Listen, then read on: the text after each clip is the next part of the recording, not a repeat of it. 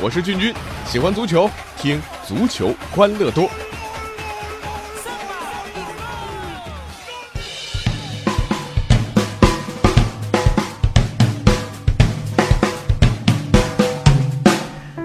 好了，欢迎来到我们今天的足球欢乐多啊！今天这更新的稍微慢了一点啊，因为呃这个周末啊，这个中超还发生了一件很热闹的事儿。呃，这好像不是足球的事儿，那那是拳击啊！胡尔克打人了，我的个天哪，绿巨人打人了，这个毫无疑问啊，这个比比赛比分、技战术等等更加博人眼球。什么？你你你你还不知道这个事儿？呃，好吧，你你是怎么听到我们足球欢乐多的啊？这个有缘人呐啊！呃，我用十五秒时间啊，这个帮您梳理一下具体的情况。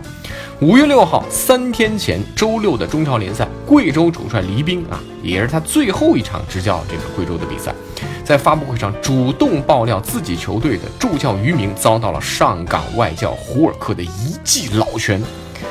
这贵州方面呢，坚决认定胡尔克打人了，发微博；上港方面则坚决认定胡尔克没打人，发微博。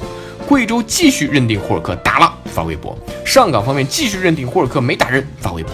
两边呢，目前还通过各自的渠道发着微博、发着微信、发着新闻啊，就这样啊，你看这个梳理的多清楚啊！简单吗？也真够简单的。找证据啊，复杂吗？也真够复杂的。证据这么好找吗？这我不是公安啊，查案子咱咱不是专业的，但呢，没吃过猪肉也见过猪跑啊，何况看过这么多的教学录像，比如说啊，这《人民的名义》啊。刑事证据档案啊啊，扫毒先锋啊等等啊，什么窃听风云啊，我都仔细学过。呃，证据嘛，无非人证加物证啊。说人证，贵州这里的人不管看到没看到，都说霍尔克打人；上港这里的人不管看到没看到，都说霍尔克没打。这都是人之常情。如果有上港球员站出来作证说霍尔克他打人啦，我要给他点个赞啊。但我实在为你的职业生涯的前景担忧啊啊啊！于是呢，这很多人会站在道德制高点去看这个事情啊，你们这个都不应该。我呢，更希望站在人的角度啊，不是圣人，而是凡人的角度。呃，这一点上，事件之后啊，前国脚著名足球评论员刘越的微博我最认同。呃，他的微博原文我节选了几句啊，这样。他说：“我俩认识二十几年来，我知道黎兵不是一个小肚鸡肠之人，不是无事生非之人，甚至还略有息事宁人的风格。他不需要这么样来为自己的谢幕战添注解。”然后呢，写上港的表态无可厚非，国际惯例，福格森、温格、穆里尼奥都会这样做，因为护是啊，就是保护的护，护是一个球队掌舵者的首要素质，不然没人跟着你。每个人都在做自己分内的事情。那就看调查一方是不是也能做分内的事情。本来可以快速闪电手段危机公关大事化了，结果搞得这么大动静。刘月说的这些话里面，每个人都在做自己分内的事情，我尤其认同。如果是你我啊，可能都会这么做。有时候呢，成人世界也和小朋友过家家一样啊。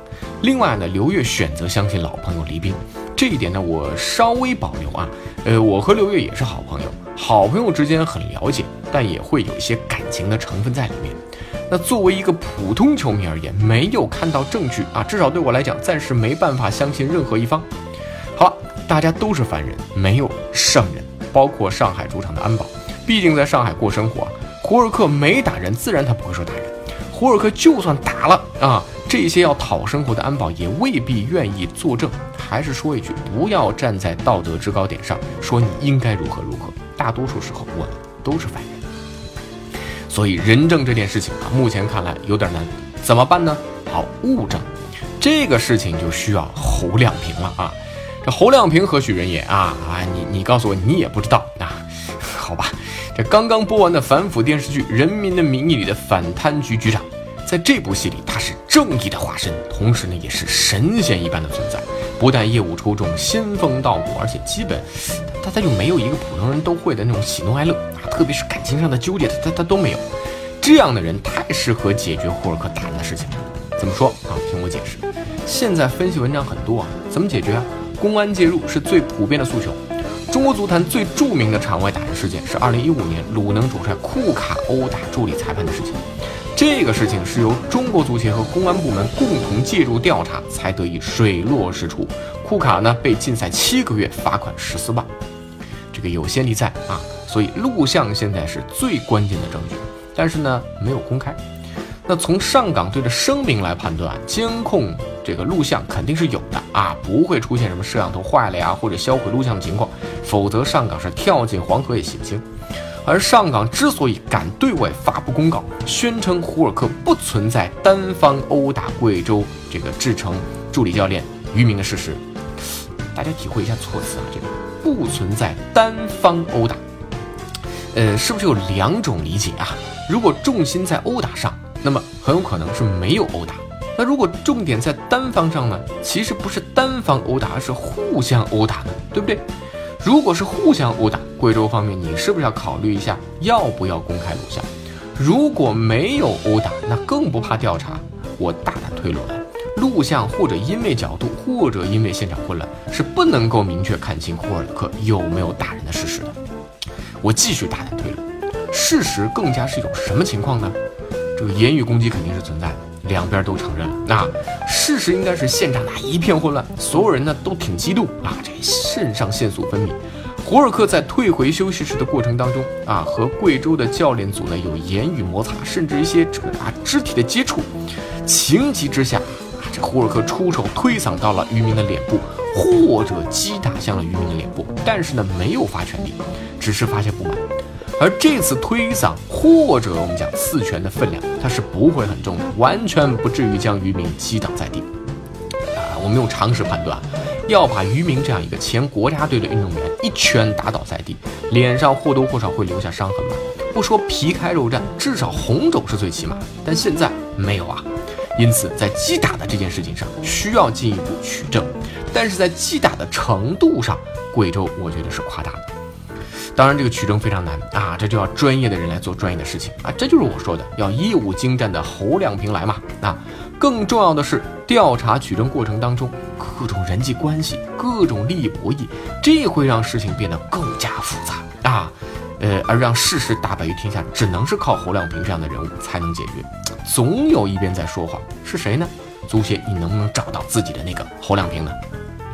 昨天啊在亚足联第二十七届全体代表大会上，经过大会一致通过，中国足协常务副主席兼秘书长张健当选国际足联非法的理事，任期是二零一七到一九年。张健当选非法理事啊，对于中国足球在国际足坛的话语权无疑是有益的。未来中国足球申办大赛将会更加主动。但是当选非法理事的张健。眼前要解决的不是中国足球的宏伟蓝图的问题，不是申办世界杯，而是一起民事纠纷，一个需要技术加智慧的解决方案。事实何时大白天下？张女士，我们都拭目以待着。好了，啊，大家可以来关注一下我们的微信公众号啊，搜索“足球欢乐多”，微博搜索“足球欢乐多 FM”，足球欢乐多的 QQ 群是幺七七幺六四零零零零，我是君君，下期再见。